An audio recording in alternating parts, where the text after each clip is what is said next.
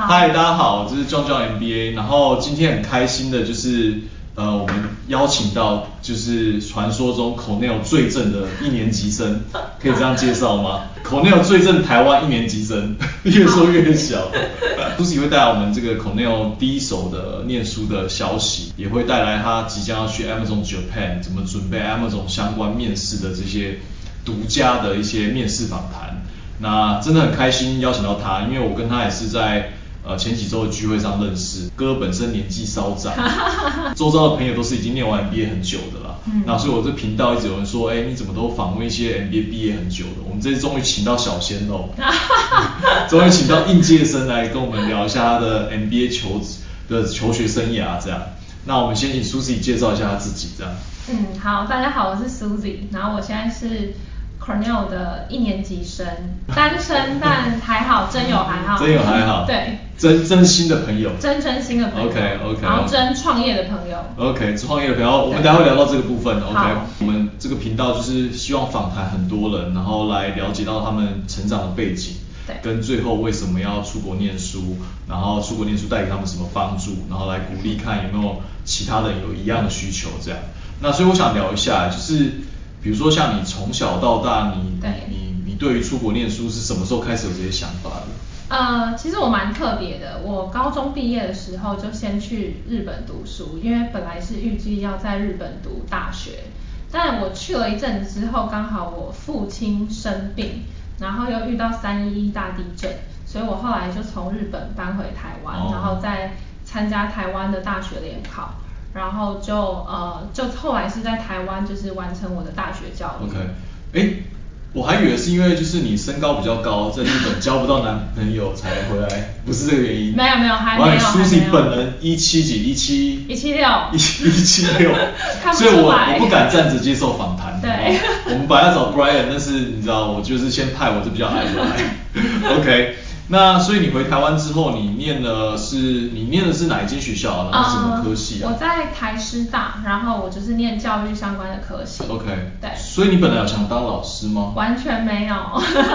哦，但你台师大，所以它是一般的教育科系，就没有分特别分说是数学还是什么科目？我是呃公民教育与活动领导，那英文的话是 Civic Education and Leadership。我没有修教程，所以我也不能当老师。对。OK，所以那个时候你对于你的职业规划有什么想法呢？就是你不修教程嘛，所以那时候一毕业之后，你有想过说，哎，我要做些什么这样？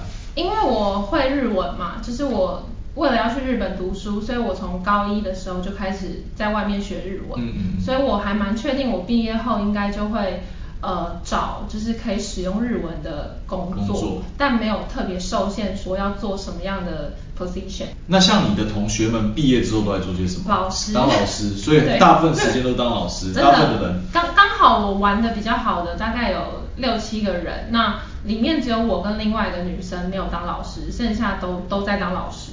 基本上念教育的出路相对的是比较窄的，就是当老师的。嗯其实我觉得是刚好我们这一群诶、但是我觉得念教育不会窄，是因为教育就会包含很多层面，就是看你怎么去应用它。比如说你的沟通能力好，也会是教育的一部分。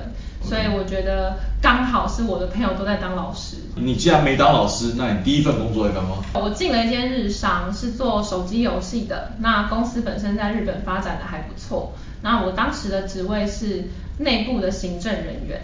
那你一开始就是呃怎么去决定说找这份工作？呃，我在找第一份工作的时候，其实也是蛮迷惘，就是我那时候手上拿了还不少的 offer，后来选择这间是因为当时觉得环公司环境很好，然后呃主管的感觉也蛮好的，没有特别想太多就就去了，就去了。对。你所以有点后悔，还是说有觉得有点觉得说，哎，其实职涯上第一份工作没做一个比较仔细的选择。我觉得在可能进公司后的三个月左右，那时候试用期已经过了，那那时候有点后悔，因为本来当时在犹豫的是有一份呃，在一个还蛮知名的纺织大厂的日文业务，那那个工作呃就会可能比较多要去越南出差的机会啊，更有挑战性对对对，然后可是我那时候没有选择，然后选了一份算是相对比较安逸的工作。OK 对。就是当然我们常会说一定有选择，一定有有得有失嘛对。那另外你做了选择做儿子命之后的工作，你有没有什么呃收获？有我我觉得真的呃学到很多，是我主管真的非常好，然后他愿意很愿意教我，然后他也帮我奠定了就是你从学生进入社会，就是要怎么重新去呃调整你的工作态度啊，然后或者是你一些在工作上的应对进退，我主管真的把我教的非常好。OK，那我们看完你这第一份工作之后，我我发现一件很有趣的事，嗯你去了泰国，对，对你当时怎么会做这个决定呢？刚刚有讲到，就是这是一份比较安逸的工作，那我就觉得说，那我想要跳脱我自己的舒适圈，嗯那我就想要出国工作，那我就开始呃思考说，那以我现在的能力，我可以去哪里？思来想去之后，觉得曼谷是我最想去的地方。呃，为什么？日本我虽然因为我会日文嘛，可是我觉得日本的职场文化我其实没有特别的喜欢，哦，因为作风比较西式一点。对，因为我想要多用一点外语的能力，所以我不想要呃去也是以中文为主的地区。所以你想要去东南亚看看？对，我想去东南亚看看。而且这个选择看起来，事后看起来是蛮厉害的，因为其实曼谷现在我们都知道，很多大公司、新创公司在曼谷的 operation 都越来越大，所以像是你是很早就去曼谷发展的人。对，我是算是偏早吧，大概我是二零一七年的年底过去。OK，那你在那边生活还习惯吗？感觉超超喜欢超喜欢，食物很喜欢。食物很喜欢 OK，气候嘞，不是很热吗？我觉得跟台湾差不多啊。皮肤这么黑是因为在那边晒的吗？还是一直都这么黑？我不防晒的。你不防晒的因，OK 为要照顾海洋。那那份工作嘞，你当时怎么找到的啊？呃，还蛮凑巧，就是当时呃，那也是一间小的日商公司，然后他们委托台湾的猎头，然后我刚好就是 reach out 到那些猎头去嗯跟他们说我有兴趣应份应征这份工作。对，所以那份工作的内容是做些什么？呃，因为我们公司那时候是做就是小型的 management consulting firm，、嗯那我们有提供会计、法律跟就是如果你要创业的一些辅导的服务。对那我是负责会计相关的部分。但你不是大学念教育吗？我有修一个学期的会计，然后当然为了要准备这份工作，我就自己买了一些书，在 pick up 一下 accounting 的知识，这样子。OK，其实这故事可以鼓励蛮多人的，因为很多人都觉得说啊，我不懂会计或者我不是 major in accounting。对但像你不但就是跨出一个舒适圈，整个跨到曼谷去就算了，还做了一个不是自己呃主修的一个科目的事。对，但我我觉得很重要的点是，呃，其实你不，我们本来什么都不会，可是我们就是去学嘛。对那我学东西其实有一个大前提，就是我觉得我一定学得会。一定学得会对，我觉得我一定可以。对然后也许我没有办法到少非常专业，可是我不会的时候，我就问别人，就是我也不要装我会。对，我之前看了一个呃 YouTube video，它叫做一个一个呃一个很有名的 video，是一个女生，她好像要离开 Facebook 还是 Microsoft 忘记，嗯。然后唱一首歌，然后就离职，后来她爆红，变成一个 YouTuber，嗯。然后她做了一系列我觉得很有趣，她是比如说她从来不会跳舞。她要三百，好像三百六十五天学会跳舞，然后她要对。缩时摄影这样。但我就觉得，其实 Susie 的这个故事跟这很像，就是比如说假设我三十天学不会会计，对我就用六十天学。对，真的。对，就是靠着一股就是勇气，对跟毅力。我觉得其实台湾很多人其实真的没去尝试过它，但是其实你尝试了，你其实是做得到的。比如说像你就真的去了曼谷，真的可以然后真的就是做了一份跟自己本来专长可能嗯不见得很相近的工作。对这段访谈大家如果听完会觉得 Susie 真的是一个很勇敢无畏的女生，OK？很笨啊没有没有，我觉得你的勇气很棒。我觉得很多人出国念书就是少了一股像你这样的蛮干的冲劲。真的是蛮干的。所以曼谷这个工作之后，你又回了台湾，那你对是为了什么原因回了台湾呢、呃，其实最主要原因是因为我决定要创业。嗯，对，我决定跟朋友一起在新竹的科学园区附近开一间酒吧，这个酒吧的名称现在在新竹还在吗？还在还在。所以这个酒吧的名称叫什么？三加一 Beer Bar。三加一 beer bar，OK，、我们会把链接放在底下，希望大家有机会去，就是去 say 个 hi。那同时，如果报我们庄教 MBA 的话，会有没有什么优惠？直接送一杯直。接送一杯 shot，顺便支持一下我们 Susie 为了竹科广大的朋友们开的很少数在新竹的 bar 这样。真的对，所以当时为什么开这个 bar？其实真的是一个很搞笑的故事哎，就是我的第一个合伙人他是园区的工程师，对，然后他本身很喜欢喝酒，然后我们在聊天的时候他就说，可是园区附近都没有地方喝酒，然后我就说，那不然既然有需求没有供给，那我们就来创造供给，我们自己开一间，自己开一间，对，那所以你们就这样很很冲动的开了一间，对，我们唯一最冷静的就是我跟他都。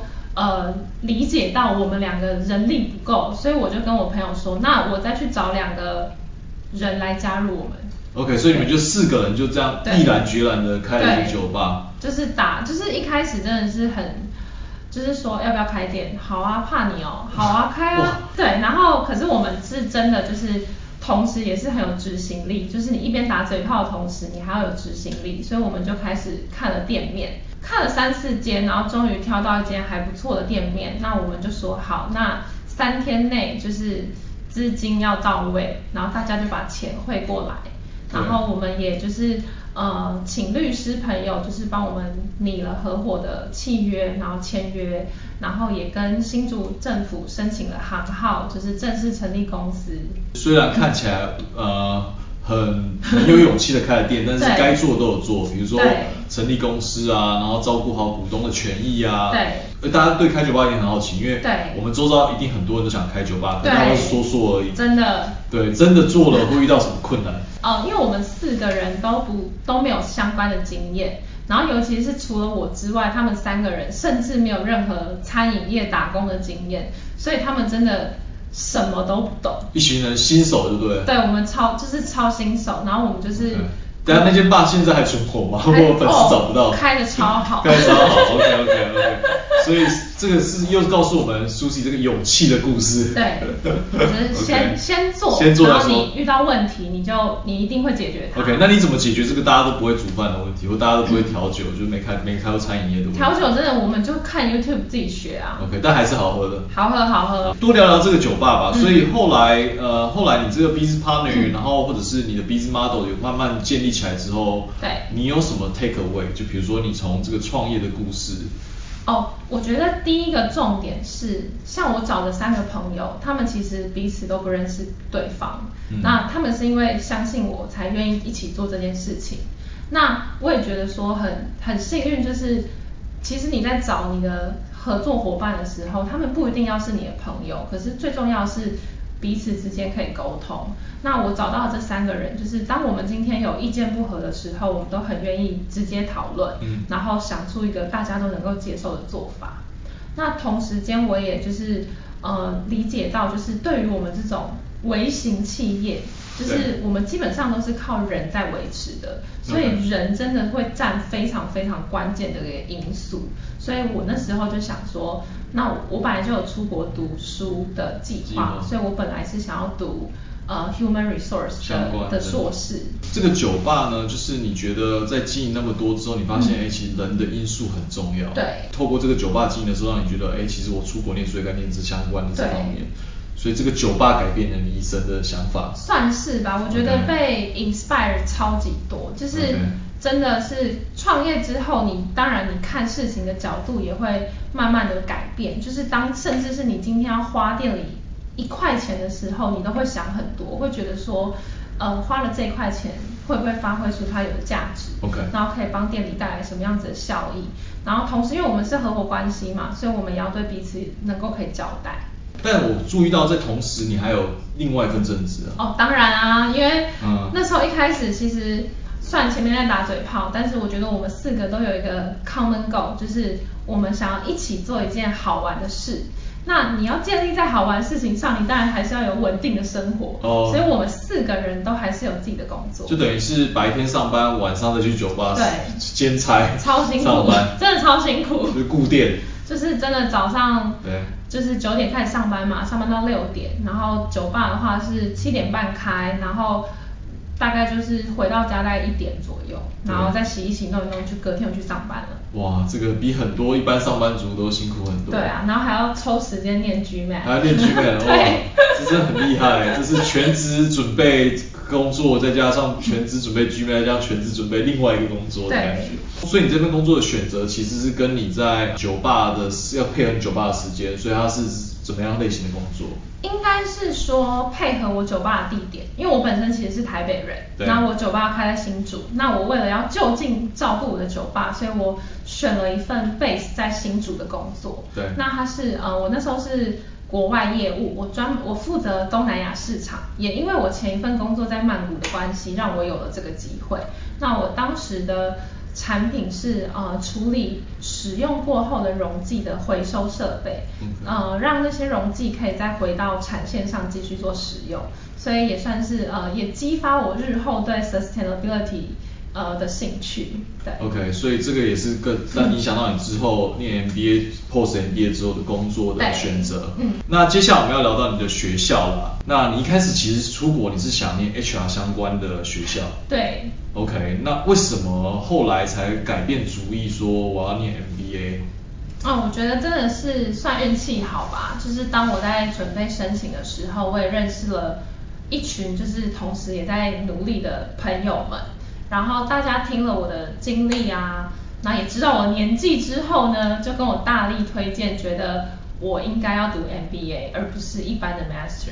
就是你相对之下，你已经有了大概五四五年的工作，经验。然后又有创业的经验，那他们就觉得说，就是因为一般的 master 大部分还是可能毕业不久后的人去读的，因为我也快三十了嘛，所以他们觉得说，呃，MBA 对于我接下来就是呃我的下一段职涯，我可能要开始进入呃 leadership 的职务相关会比较有帮助。OK，所以而且申请上你也会比较有优势。对，理论上是。OK，那最后你就是准备了 GMAT，然后写了对 essay，然后呃决定要去念 MBA 这样。对那花了你多久时间呢？因为你嗯全职在做这些事情嘛，就是你还有一个 full time job，对，还有九九还有酒吧经营。我 GMAT 是二零一八年的九月开始补习的，那我是二零二零年的四月收到我的 MBA 入学通知。哦，其实蛮快的。这样算快吗？也是 like 十八个月左右吧。呃，我的意思是因为你今天还要花时间在很多事情哦。对对对，这倒是真的。呃，应该说我考完 GMAT 大概是花了。也花了一年出头的时间然后就一年多然后就赶快开始写 essay。对，那今天大家会觉得我们后面场景很熟悉，没错，我们要感谢 A to G Man 赞助我们补课教室这个场地。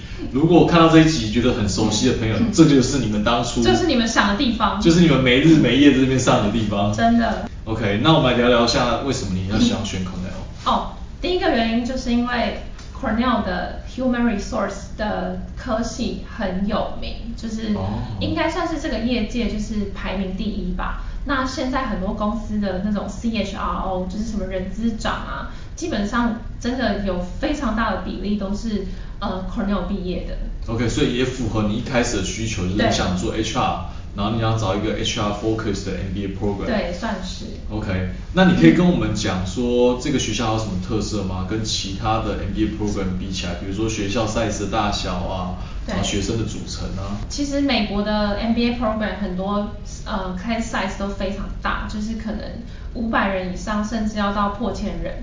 那 Cornell 的话，像我的同学这一届，我们大概是两百八十几位，所以跟其他学校比起来，算是人很少。那我们就称为这是一个很 tight knit 的呃的社的社群，对，所以我们跟同学之间的呃联络啊，还有交情啊，都是非常紧密的。那同时，我们学校的气氛也是相对比较 collaborative，就是互相合作。就是有些学校可能它是鼓励同学生之间彼此竞争，嗯但我们是学校是希望我们所有人把自己都视为一个群体。那你好就等于我好，我好就表示大家都好。就比较是一个团结合作的一个注重这样的风格的学校。对，那我觉得这样子的风格也比较符合我本人的个性。我觉得你比较喜欢跟人家合作，大过于彼对，因为我。我就不是那种很很爱竞争很厉害的人。不会啊，你很厉害了，自己都可以决定开酒吧就开了。开起来开起来，OK。那一年大概会有收多少台湾学生呢？呃，我这一届的话是三个人，就哦，那也蛮少的。呃，超级少，所以我们三个感情很好。OK，对那另外现在大家应该很关心一个问题，就是嗯你去年的今年刚好是 COVID-19 最对严重的一年嘛？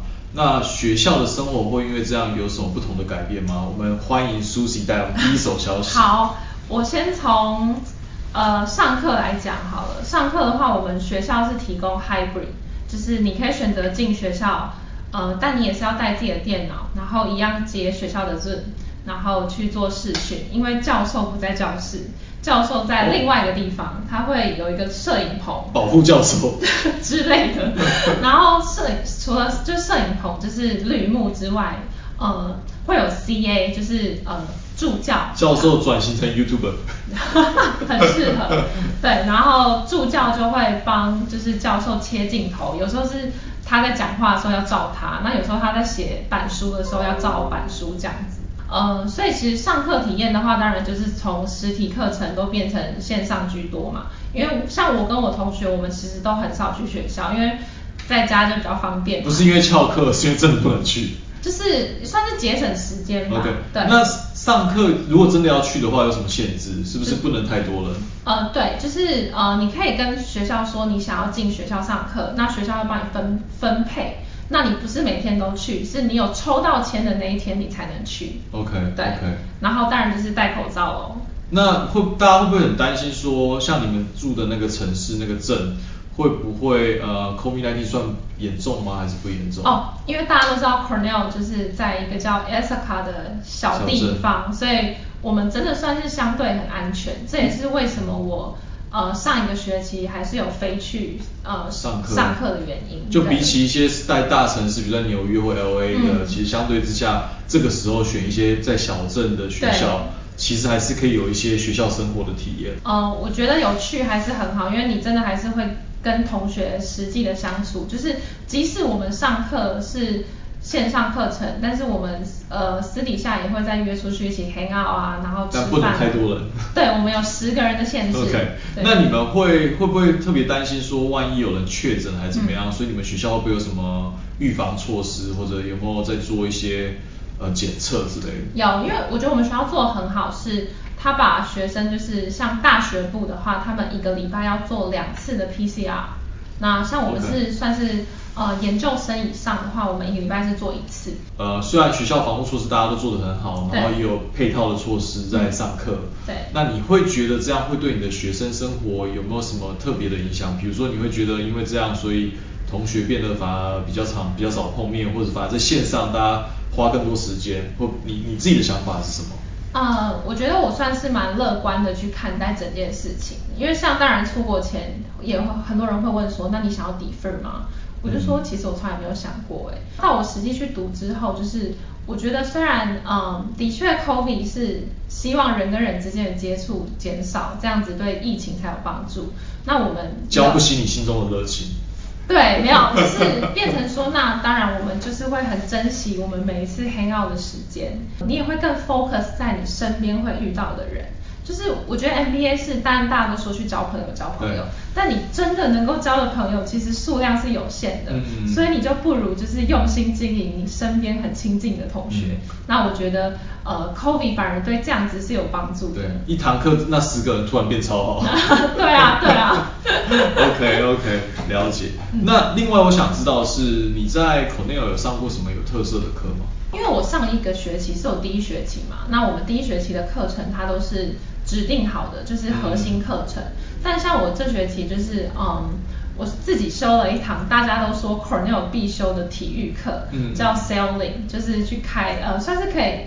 玩风帆吧，嗯嗯，对，不会很冷吗？现在？哦，四月才开始，所以我下个月要。期待，对我很期待。OK OK，就是他们其实也蛮注重这种体育课啊，就是也会给 MBA 同学去参与这样。对对。OK，那除了这个之外，我更想知道是这些学校，你说 HR 很有名嘛？那毕业生很多从事 HR 工作之外，有没有其他的有名的项目？比如传统来说，毕业生大部分还是会做，除了 HR 之外，还会做什么其他类型的工作？嗯，finance 相关的也蛮有名，就是比如说 IB，然后呃或者是 corporate finance，呃我们学校都算是把蛮多资源放在相关的呃相关的课程上。主要可能是不是因为地缘优势？也是真的是有点不好意思说离纽纽约很近，但勉勉强强我们也是纽约州啦。纽约州就不太不会太远啦，不会太远，还可以接受，还可以接受。OK，对你自己本身呢，比如说现在都很流行一些学程嘛，我们之前讨论有讨论到说，可能有很多新的学程是你很感兴趣，你可以介绍一下给大家吗？哦，嗯，像我这学期第二学期就是主要就是这个学程，我们称为 immersion，、那它有呃不同的 track 你可以选，像我刚刚提到的呃 finance 是一种，那像我自己本身我现在加入的是 digital technology immersion，那它就是比如说像我这学期就在修 Tableau 啊，修 SQL 啊修 data analytics 啊相关的课程。那这些课程当然也都是会协助你，就是 build up 你的一些 tech 的能力，然后还有你的逻辑训练。嗯那同时还有前面讲到，就是我对 sustainability 也很有兴趣嘛。那我们学校也有一个叫 sustainability 的相关的 immersion。那除此之外的话，学校也办了很多就是跟永续发展相关的讲座可以参加。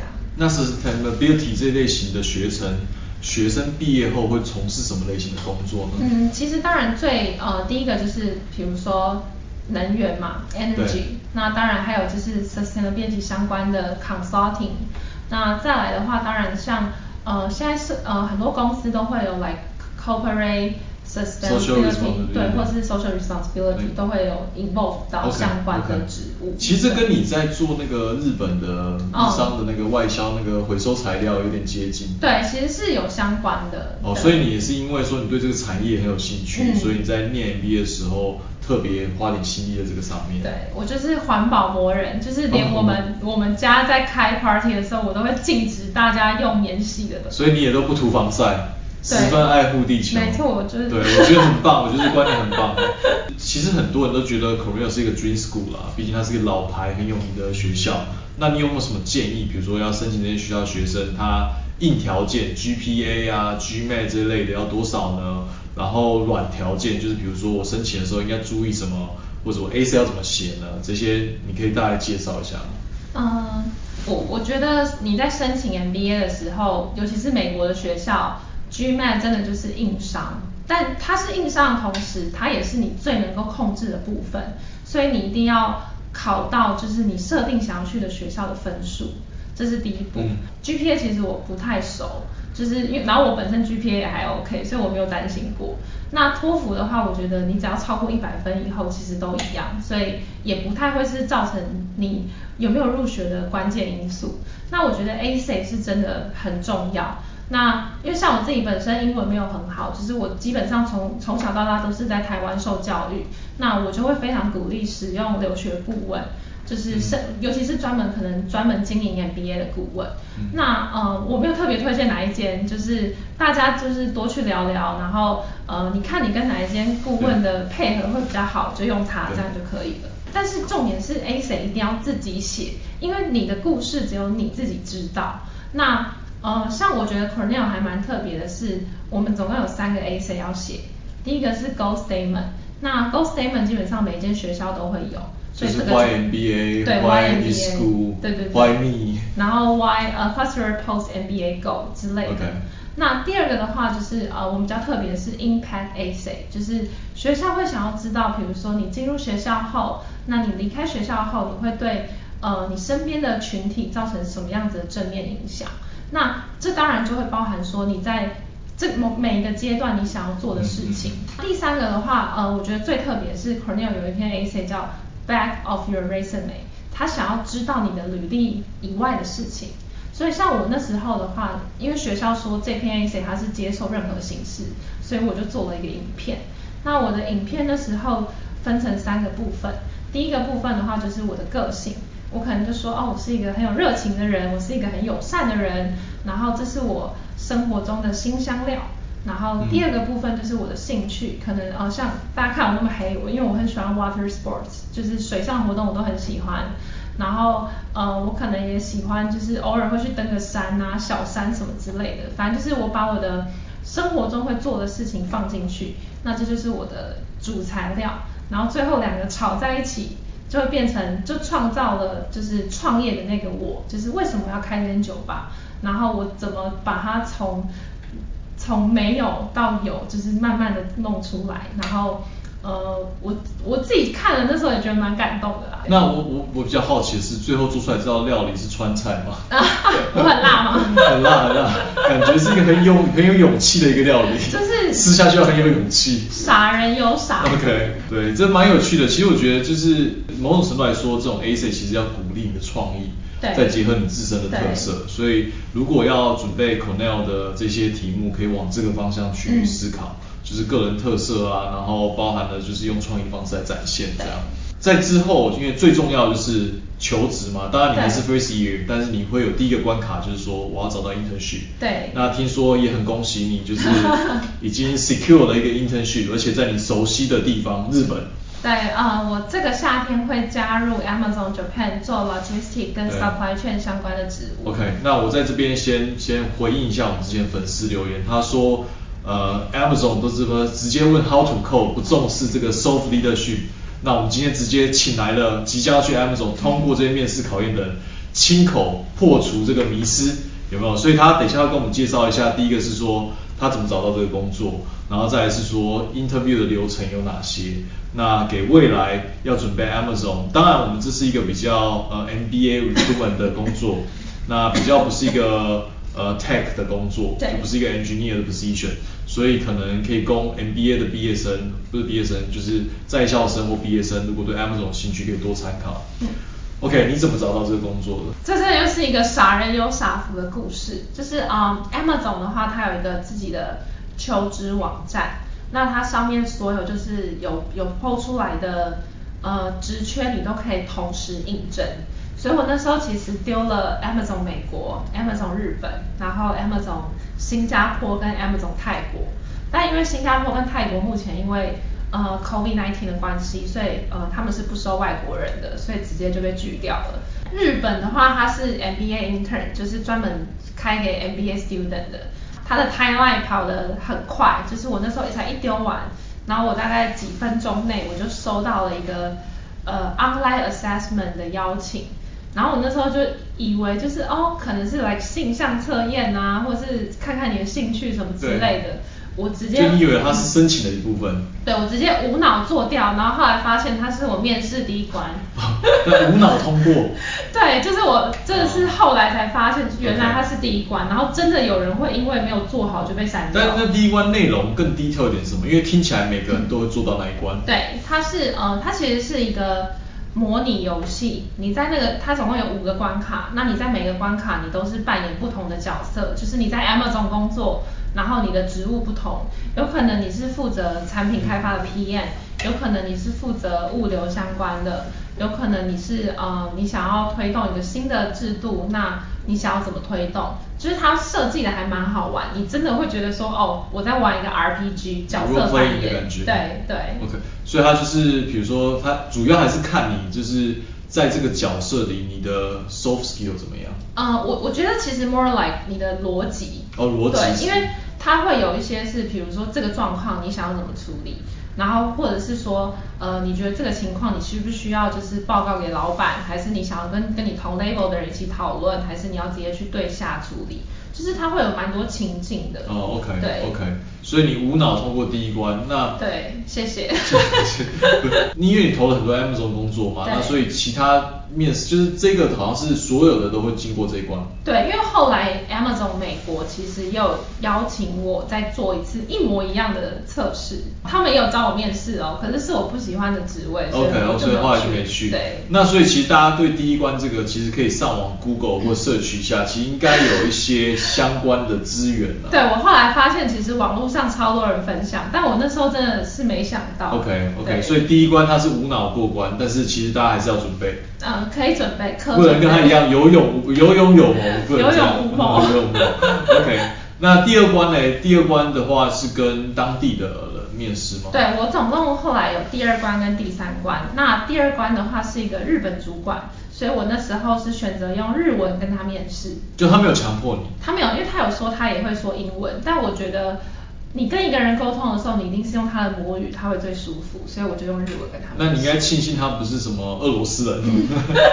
那个我就没办法。OK，所以第二关你展现了一下你的语言能力。对，我就 impressed。那面试的内容大概什么？因为大家都会说什么 Amazon 有什么 principle 要背啊，对然后很注重这个 principle 的就是应对进退啊。嗯那你当时是有针对这些做准备吗？还是他问的问题跟这些接近吗？还是差很多？应该是说，我当然有针对那个十四点，就是去好好的看了一下。可是嗯我觉得，当今天你要把你的故事硬去跟那十四点套在一起之后，一切都会很不自然。嗯所以你是等于是把那十四点的精神融合在你的回答里面。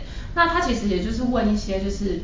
呃，比如说你上一份工作是一个怎么样的工作，然后你做了哪些事情，那你有困难的时候你会怎么样去解决？就是可能问一些情境题，因为我是面 supply chain 相关的嘛，但他没有问我任何跟这个有关的题目。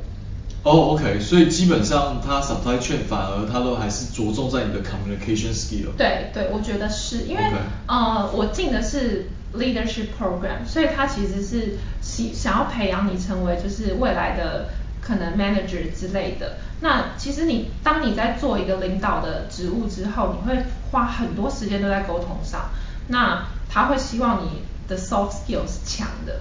哦，所以他觉得这个 supply chain skills 可以慢慢培养，或者对 on job training，或者是其实你还可以在后来再去学的。对，尤尤其是因为 Amazon 其实对自己自己的 logistic 跟 supply chain 有一套很独有的嗯 system，、嗯所以他其实也不期望你真的会，所以他反而是从小地方或是你你的个性去去对你做一些评估，嗯，我自己的感觉了。其实我我最近也是 interview 了很多在 FANG 的这些公司的朋友们，那他们其实都有提到说，这些公司为什么重视 soft skill 的原因，是因为每间公司都有他自己的呃分析工具。对比如说 Microsoft 一定有它自己的分析工具，Google 一定有它自己分析工具，Apple 他们肯定又是用另外一套系统。对所以他们更在意的是你的 learning skill 对或你的 soft skill 大过于说我已经会了什么。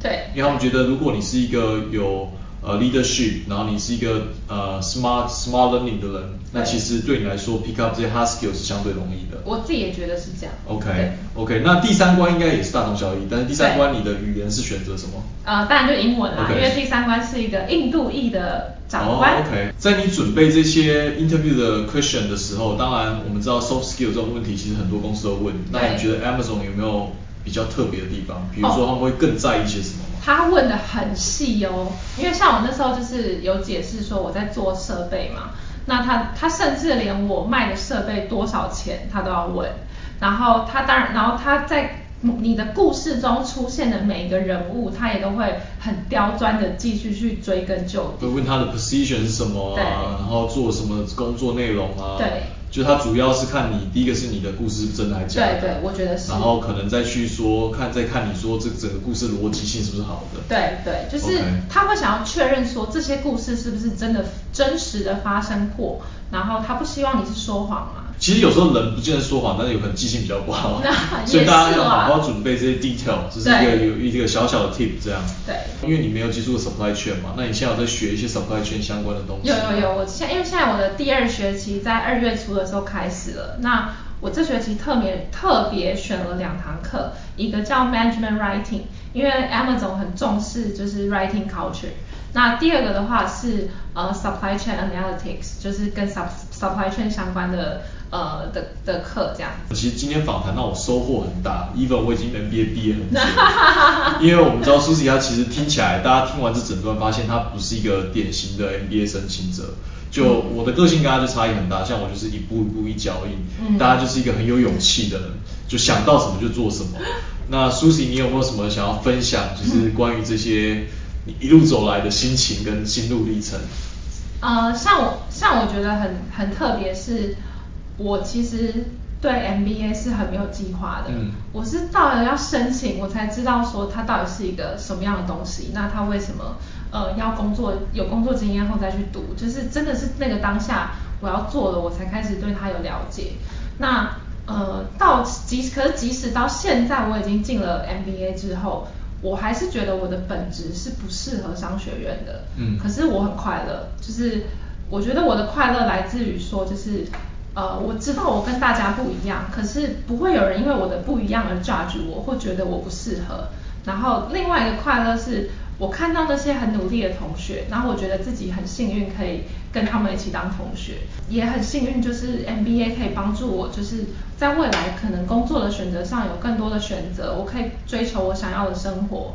同时间我也理解到我想要的生活不一定要跟大家一样，那就是我想要的生活而已，所以我不需要一直去比较。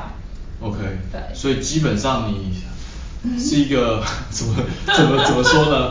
就是一个很独特的人，然后在 MBA 圈子里，但是因为 MBA 很重视 diversity，对所以你觉得你对替这个 MBA 带来更多的光彩，也让你的生活有更多的光彩，这样。对，然后对啊，我我觉得读商学院就是真的，你不一定要就是觉得说哦我要赚大钱或什么的，但是这可以是一种自我实现跟自我提升，也是一个很棒的人生故事。对啊对啊对，所以我我我特别邀请苏西，是真的觉得说。很多人都是不同背景，对。然后念 MBA，其实嗯你不用去太担心我过去是什么，对。但你要知道我的个性是什么，跟我未来能做什么。真的。我觉得这可能对于很多人是很大的帮助，因为有的人会说我不是商学院，或者我没有相关背景，我可以出国念书吗？对。没有啊，其实只要你有勇气，只要你有执执行能力，其实这些都蛮简单的。那因为舒淇现在是 first year 嘛，对明年此时此刻我们再邀请她来，好然后目前单身嘛，所以明年此时此刻我们开放征友，好，欢迎联络我，这是我的 IG。OK OK，好，可以帮我那提上去好，可以可以，没问题。IG 还有刚刚店名地址，他回来我们一定会公布说，哦，我们访谈人物 Susie 回来台湾的。好，或者是我们庄庄 MBA Gathering 也可以一起来参加这样。好好啊，那我们下一集就等他 Second Year 再跟他分享大家更多更精彩的故事这样。就先这样喽拜拜。拜拜